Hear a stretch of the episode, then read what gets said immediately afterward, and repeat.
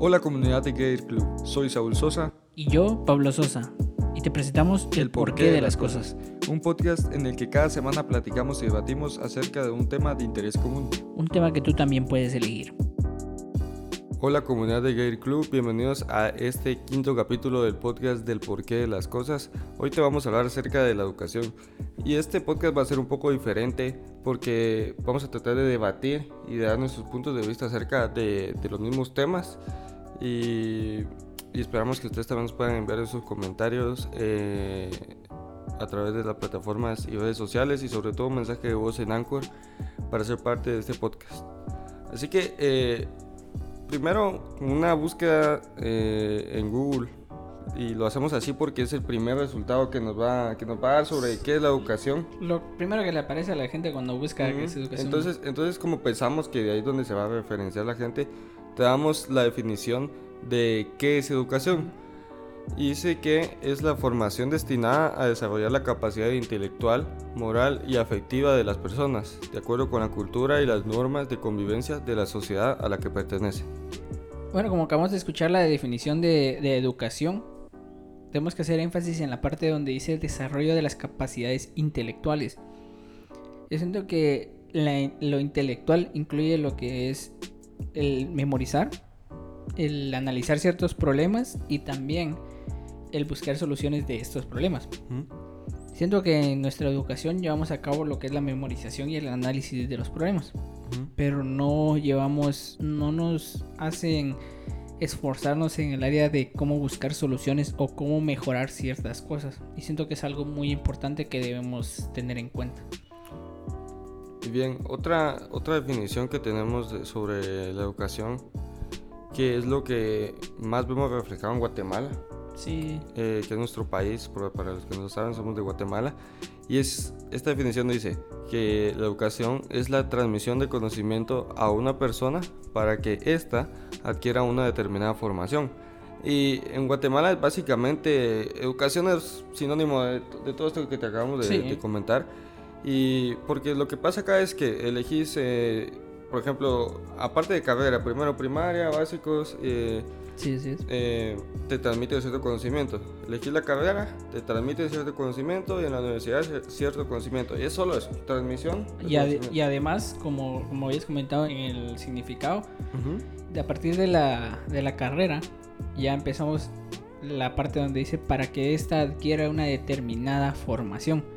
Y esa determinada formación, es decir, eh, instruirte en, una carrera en sí, algo específico de cierta manera. Y bien, ahora vamos a pasar a hablar sobre la educación formal y tenemos una, definición sobre esta para que la puedas entender más fácilmente. En este caso, la educación formal, también conocida como formación reglada, dice, es el proceso de educación integral correlacionada que abarca desde la educación infantil y primaria hasta la educación secundaria y educación superior, que conlleva una intención deliberada y sistemática que se concretiza en un currículum oficial. Y bien, lo que yo entiendo sobre eh, acerca de esta definición es que básicamente es una educación que está estructurada, que lleva una jerarquía para eh, dice que su objetivo final eh, es obtener un currículum. Un currículum oficial, sí, es, ese es el objetivo y vemos que no no es el, el conocer o el desarrollarte como persona, sino que obtener el currículum oficial en este caso. La, la mayor diferencia que hay, eh, o al menos en, en papel, ¿no? Eh, a diferencia de la educación formal, informal y no formal, es el currículum y que está este currículum está respaldado por, por, el, estado. por el Estado, así es. Eh, y el pensum también está respaldado por el Estado y eh, está todo aceptado por el Estado. Esta es la mayor diferencia que encontramos. Pero existen otras diferencias, otras, eh, lo que vamos a tratarlo como ventajas y desventajas que tiene este sistema de educación. Vamos a empezar por las ventajas. Y es que una gran ventaja es que es un sistema ordenado. Como comentabas, es ordenado porque tienen ciertos horarios que se tienen que respetar, tienen cierto contenido en el cual tiene una cierta jerarquía para que el alumno, ya sea el niño o el adolescente, tenga una mejor comprensión de este contenido y sea más asimilable para él. Pero también otra de las, de las ventajas que vemos es el contenido jerarquizado, pero ya hablando a, en, en cuanto a tiempo de años, ya que no solo es el orden que se lleva durante un año de contenido, sino el, el orden que llevan esos diferentes años, en este caso la jerarquía, ya que empezamos con temas muy básicos que luego esa- esas, esas bases nos van a servir en los siguientes años posteriores. ¿no? Bien, otra, otra ventaja que es como mencionábamos ante- anteriormente, es que está avalado por el Estado. Eh, primero, que el Estado asigna un currículum, eh, eh, un pensum en el cual se debe seguir. En, en- todos los grados se asigna un pensum, ¿no? Eh, primaria, básicos, diversificados, por cada carrera. Entonces, eh, desde ahí el Estado como papel importante en este tipo de educación. No solo eso, el Estado también eh, te autoriza el currículum, por así decirlo, te avala el currículum Sí. eh, mediante el Ministerio de Educación, si no me equivoco. Entonces, esta es otra ventaja que tiene respecto a otros tipos de educación informal, porque no tiene el mismo peso un currículum que un curso en tal Exacto. lugar, por ejemplo. Al menos aquí en Guatemala no es así. Exacto, aquí en Guatemala sí se necesita eh, que estén avalados, en este caso por el Estado, ¿verdad? Pero Sí. Y- e incluso aunque estén respaldados, por ejemplo, porque he visto cursos que dice respaldado por Mineduc y tal cosa, no tiene el mismo peso que una educación. que sí no tienen el mismo peso como el de un título universitario, ¿no? Y bien, pasamos a hablar a- a- acerca de las desventajas de la educación formal. Y una de las grandes desventajas es el tiempo físico. En sí es una gran desventaja ya que sabemos de que, como estábamos hablando anteriormente, hay que respetar ciertos horarios. Y esos horarios nos limitan la cantidad de conocimientos que podemos adquirir durante, durante ese día, por decirlo así. Por ejemplo, las matemáticas no se me dan muy bien a mí, por ejemplo. Ujú. Quiere decir que yo tendría que preguntarle al docente, por ejemplo, si queda alguna duda. Pero también tengo que continuar con el curso que sigue. Es Sí. decir, entonces nosotros no podemos tener esos tiempos. Muchas veces los profesores también se tienen que retirar del, insti- de- del instituto, en este caso antes o justo a la hora de salida se tienen que retirar por ciertos compromisos que tienen ellos. Es decir, no tienen el tiempo para que nosotros podamos adquirir bien ese conocimiento en sí. Otra, otra desventaja que existe en la educación formal es que los estudiantes se vuelven dependientes de los profesores.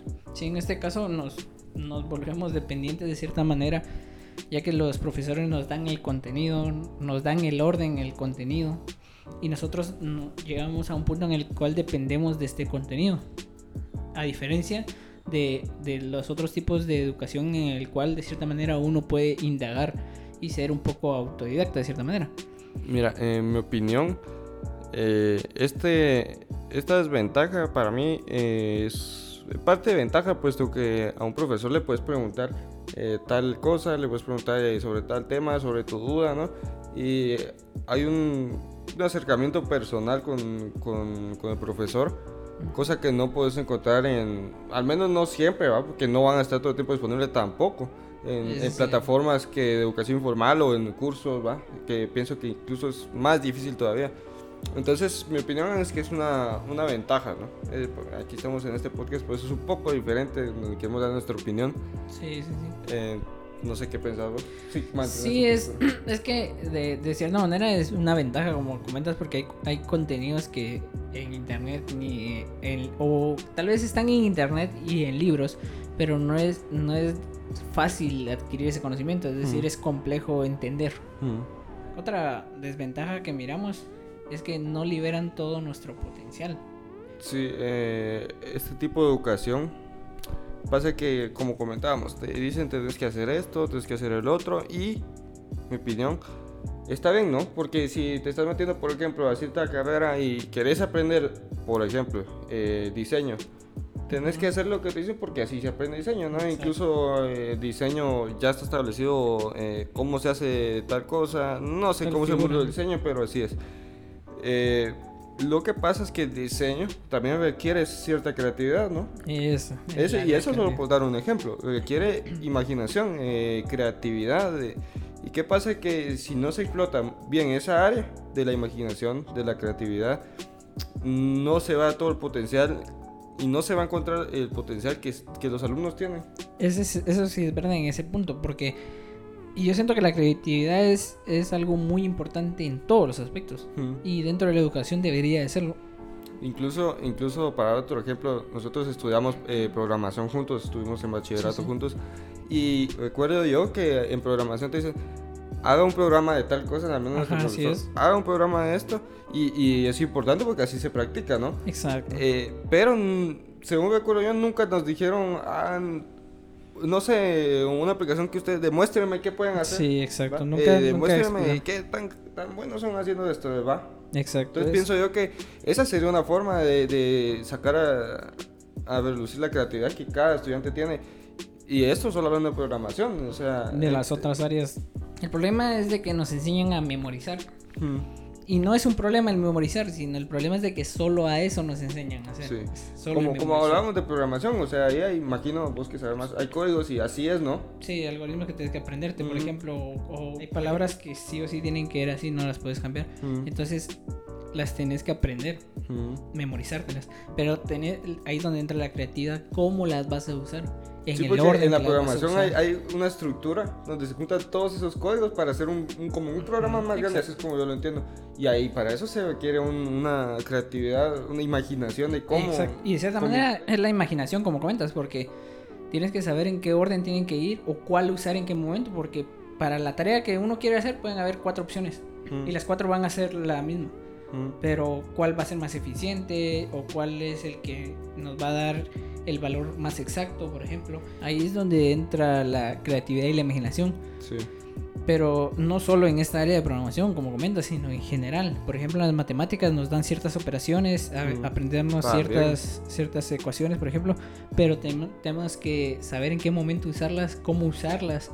Y ahí es donde entra la, la creatividad. Yo creo que esas son nuestras palabras para, para expresar todo, todo el potencial que, que, no se aprovecha. Y que no se aprovecha.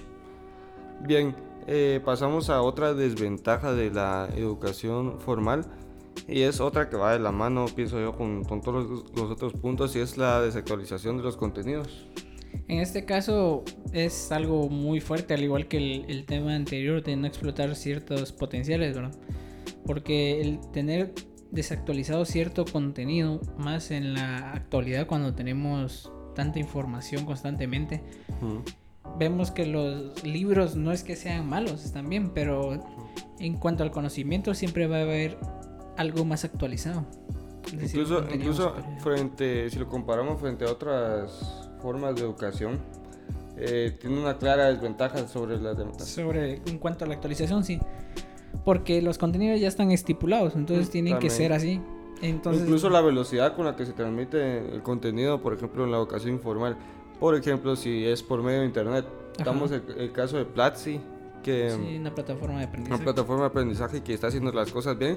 Y es educación informal al fin y al cabo, porque no está avalado por el Estado. Pero eh, la, la, transmisión del conocimiento es muy rápida y, la, y sobre todo para ir a este punto, la actualización del contenido es mucho más rápida que, que en la educación formal. Sí, deberíamos de aprender lo que vamos a utilizar. Muchas veces aprendemos cosas que está bien que las aprendamos, pero no las vamos a usar. Entonces, también por eso mismo tiene que estar el contenido actualizado, ya que... Y, para saber qué vamos a usar o no, también es importante saber a qué nos vamos a dedicar y de eso vamos a hablar más adelante. Exacto. Eh, de por qué no hay sistemas educativos en donde nos más o menos tengamos una orientación desde pequeños de qué es lo que nos gusta para entonces saber qué sí vamos a utilizar o no. Exacto. Pero eso lo vamos a ver más adelante. Más adelante. Otra desventaja que noto también es la falta de uso de tecnología. Eh, en nuestra actualidad cualquier persona o casi cualquier persona eh, tiene un teléfono al alcance. Y por ello tenemos accesibilidad a gran cantidad de información. Y de múltiples funciones. Como hablábamos en el tema de teléfonos inteligentes. De para qué servían y todo eso en ese podcast hablábamos para qué podrían utilizar productivamente y para todos los usos que se le podría dar a un teléfono en la actualidad. Hay un gran potencial en el área de la educación con respecto a, a, los teléfonos inteligentes. No solo aplicaciones con las que se puede aprender, sino con las que se puede ejercitar o con las que se puede adquirir más conocimiento por medio de, de videos, de muchas otras cosas. Sí, en el caso, por ejemplo, que estamos hablando de las aplicaciones, hay varias aplicaciones que nos pueden servir para adquirir conocimientos y no solo para adquirir, sino facilitarnos ciertos procesos también de cierta manera. Y la tecnología debería ser un aliado en cuanto a la educación y siento que lo estamos dejando de un lado y es como que fuera la mejor opción, pero la estamos dejando de lado. Eh, eh, quiero omitir eso, es como que no, no quisiéramos aceptar que la tecnología dio un gran paso. Pues.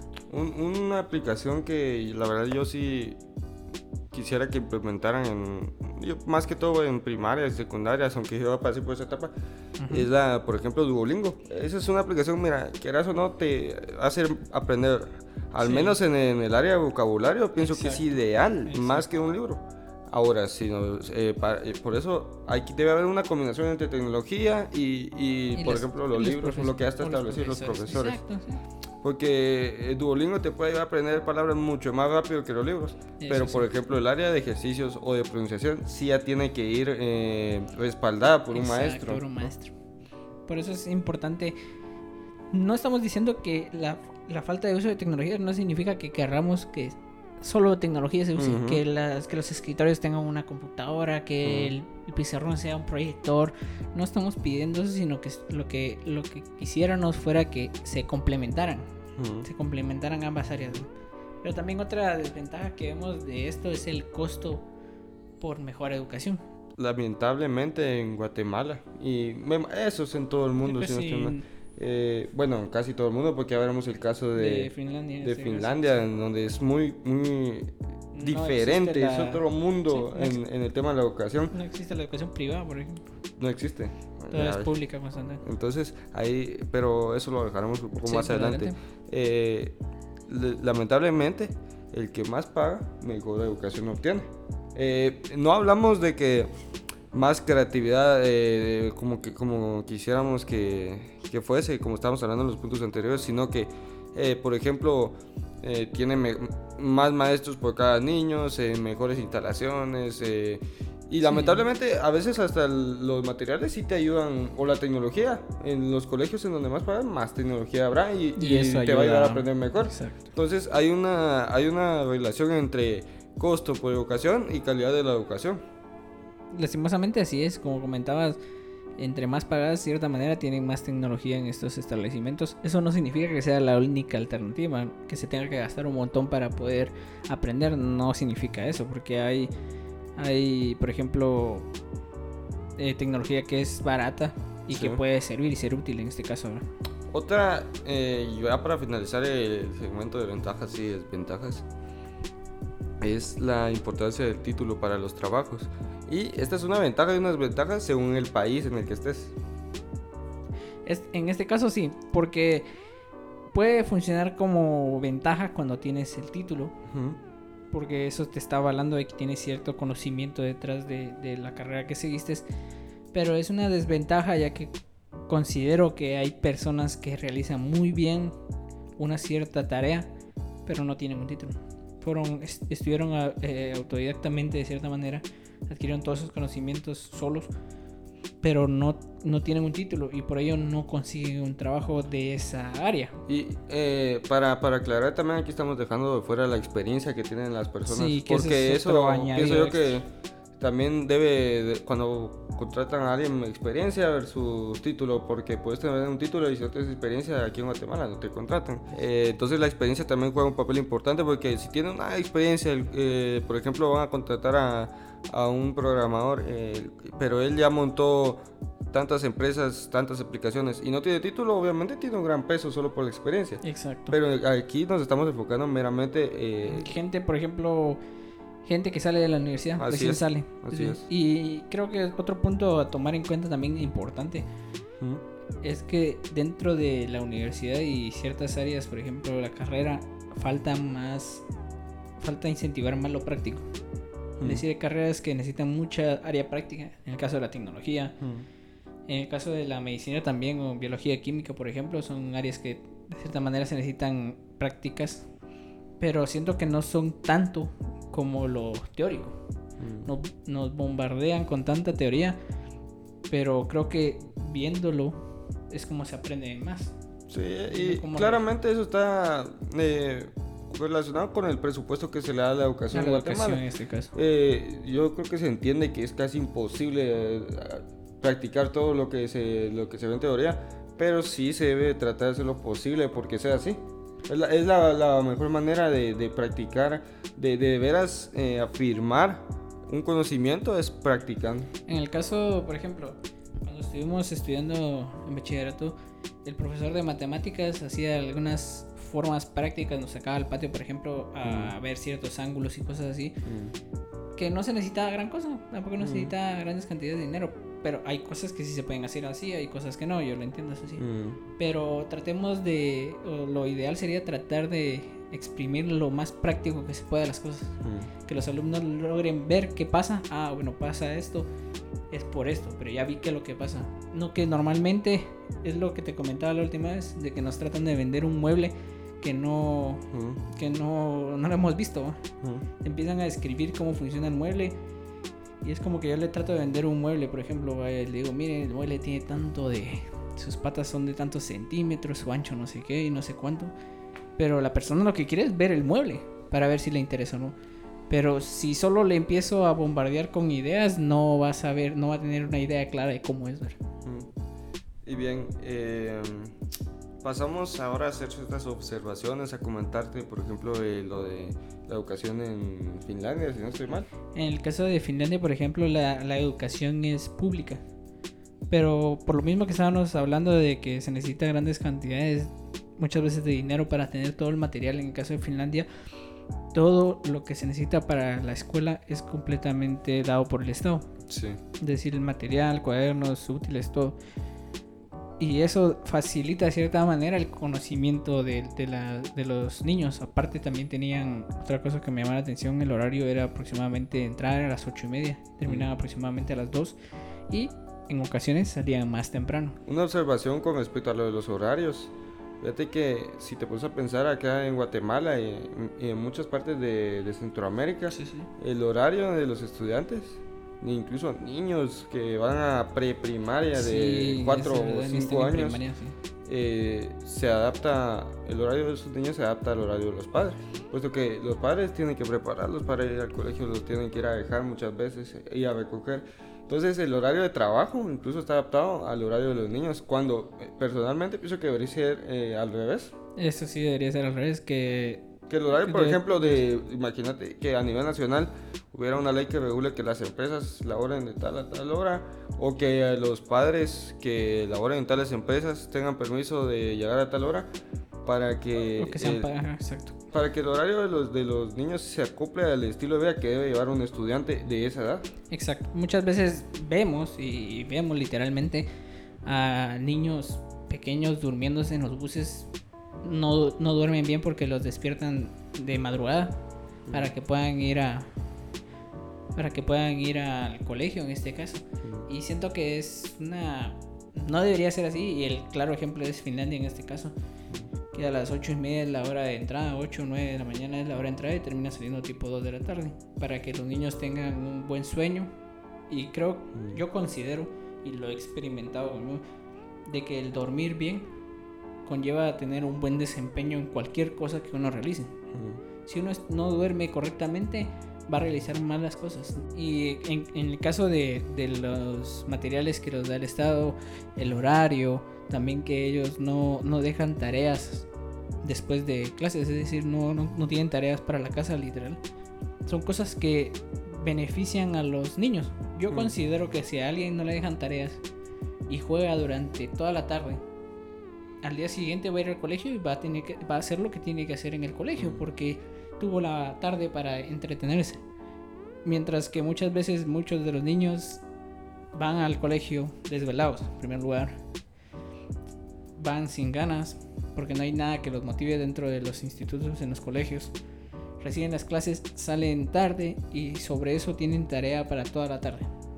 Lo que buscan los profesores es mantenerlos ocupados probablemente tal vez para lo mismo que me comentabas, para que los niños no, en caso no estén molestando a sus papás o, o si están cansados o cosas así.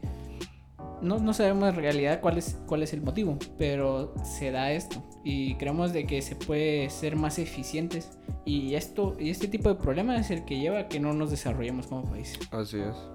Eh, no recuerdo qué caso me habías comentado eh, que me gustaría que, que comentaras acá en el podcast. Es que había un, no sé si era un país o un sistema educativo o una escuela, si no estoy mal, en donde eh, a los niños se les trataba de... Ah, sí, ya, ya recordé. Y es que a los niños eh, le llamaban a sus padres y les decían que en tal materia era bueno, en tal materia no. Había eh, un chavo estaba comentando sobre el sistema educativo, esto era en Estados Unidos.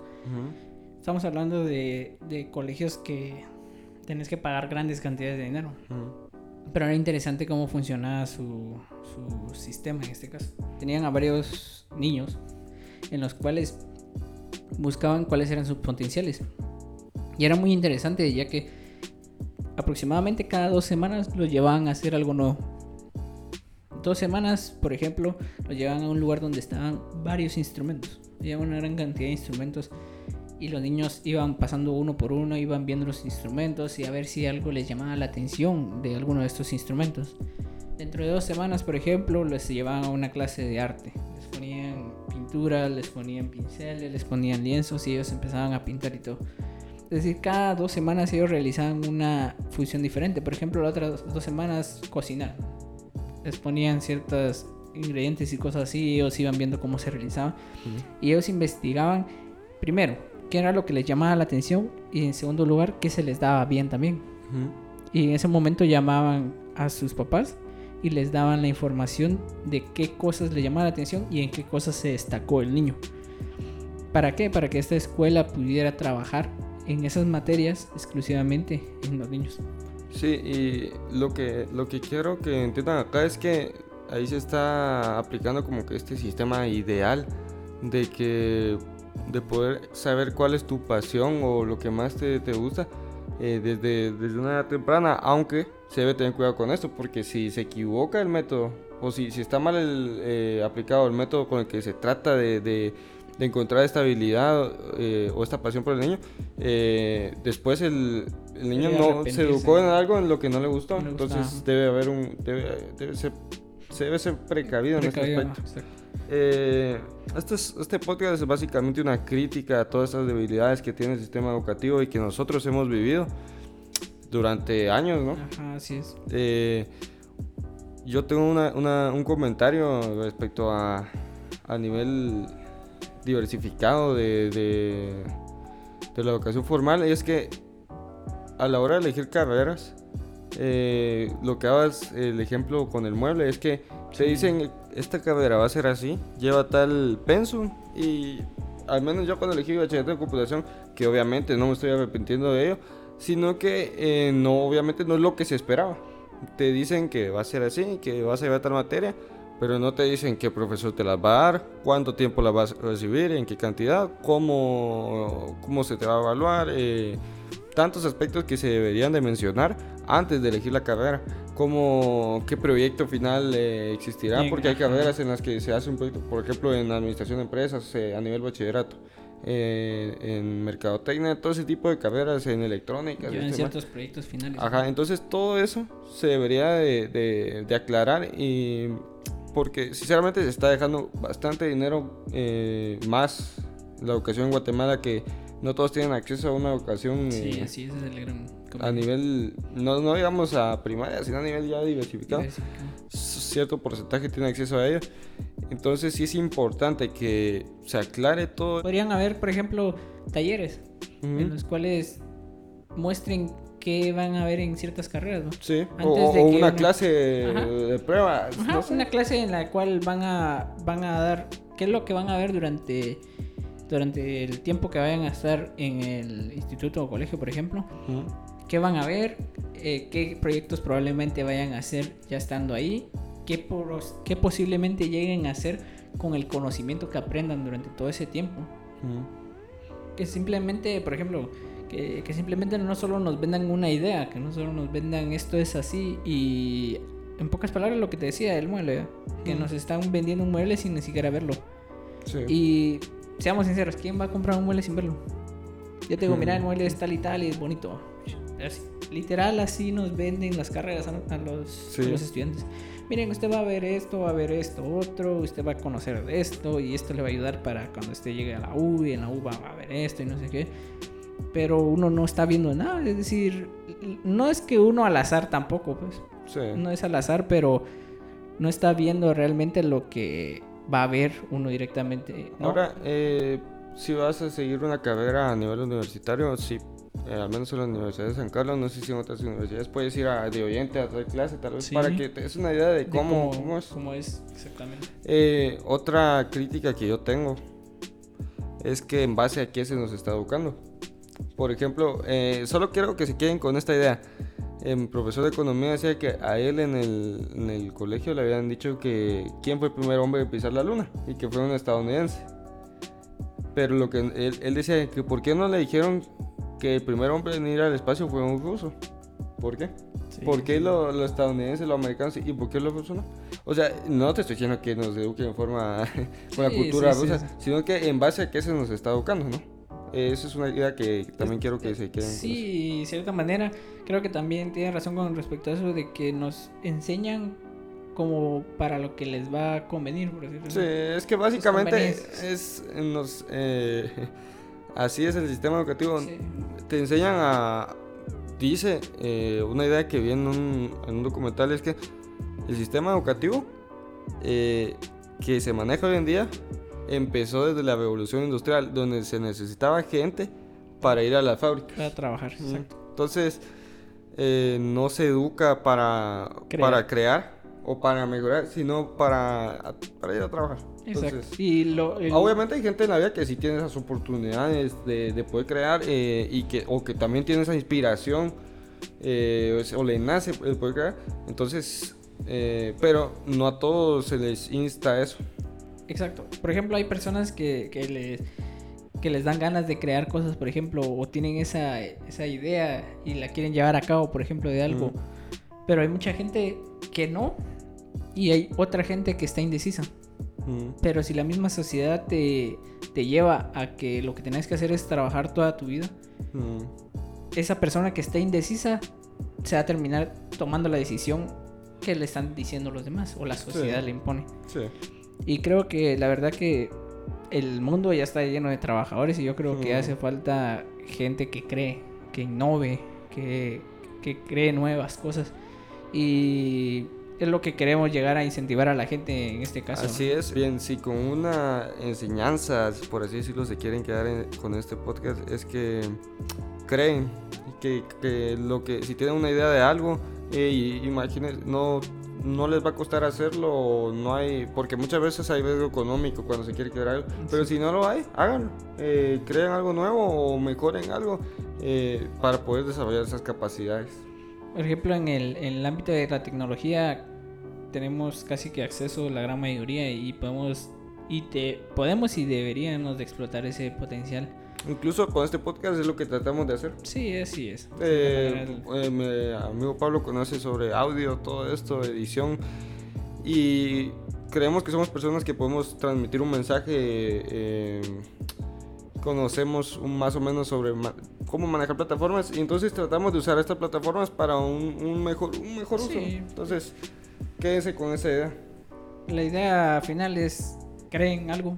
Si tienen una idea, síganla. Si tienen un sueño, también síganlo porque es lo que los incentiva. Mucha gente eh, está en el, en el mundo y no hay nada que lo esté incentivando. Solo literalmente como que fueran unos robots. Muchas veces nos movemos. Pero hay gente que sí tiene algo que lo está incentivando y sigan con eso porque eso es lo que los va a llevar a, a ser alguien en, en la vida, ¿no? ¿Algo más, pa- parece? Un comentario que sí tengo es el mal uso de los, de los puntajes. ¿Por qué 70 tenemos que sacar? Es decir, y en, y en todas las materias. O sea, tenemos que sacar ese, ese valor. Tratamos de, de como que los estudiantes son semi-perfectos.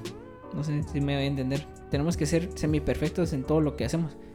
Son varias En vez de materias. ser bu- muy bueno en algo. Exacto, si nosotros tenemos fortalezas y debilidades, Tendríamos que tener cosas que se nos dan muy bien y cosas que se nos van a dar muy mal, sinceramente. No somos Mm. buenos en todo. Mm.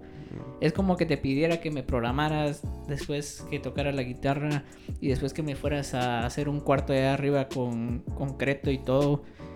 Es decir, no, no, no se nos puede dar bien todas las cosas. Pongámonos a pensar, porque muchas veces tenemos el pensamiento de un trabajador y no de un estudiante. Y el del trabajador sabe que tiene que desempeñar una labor y esa es la que hace. Pero no nos podemos a pensar en los estudiantes que tienen que desempeñar varias funciones o varias materias en este caso. Ujú. Y siento que es una de las ventajas. Una... Y siento que es algo que tenía que comentar, ya que no considero que esté bien usado esto, ya que se parece en este caso al, Al, al podcast anterior, ¿no? sí, al podcast en el caso que estábamos hablando de- del, del control de de la tecnología en este caso, Mm, sí. donde hablábamos del crédito social, en el cual pueden ir a ver el- eh, si les Sí, interesa. eh, ¿no? recuerden que tenemos un podcast acerca de control y tecnología, eh, pero sí, bastante parecido porque dice, como decías, se llevan puntajes y, Sí. es- y te están dando un valor a través del puntaje que tienes. mm, Si tienes un buen puntaje, eres bueno, si no, eres malo. si no mediocre y Sí, no vas a hacer nada en la vida y no, Exacto, yo pienso Y que no no. es así, exacto. Mm. No tendría que ser así. Bien amigos, eh, para finalizar, esto fue una crítica al, al sistema educativo en Guatemala, eh, no solo en las fallas que tiene, sino también en las ventajas que tiene eh, la Sí, educación, educación formal. Eh, recuerden que si quieren sugerir un tema y los puntos a tratar para un futuro podcast, seguirnos en todas nuestras plataformas y redes sociales, así como enviarnos un mensaje de voz en la plataforma de Anchor. Esto ha sido todo por este podcast y nos vemos hasta la próxima.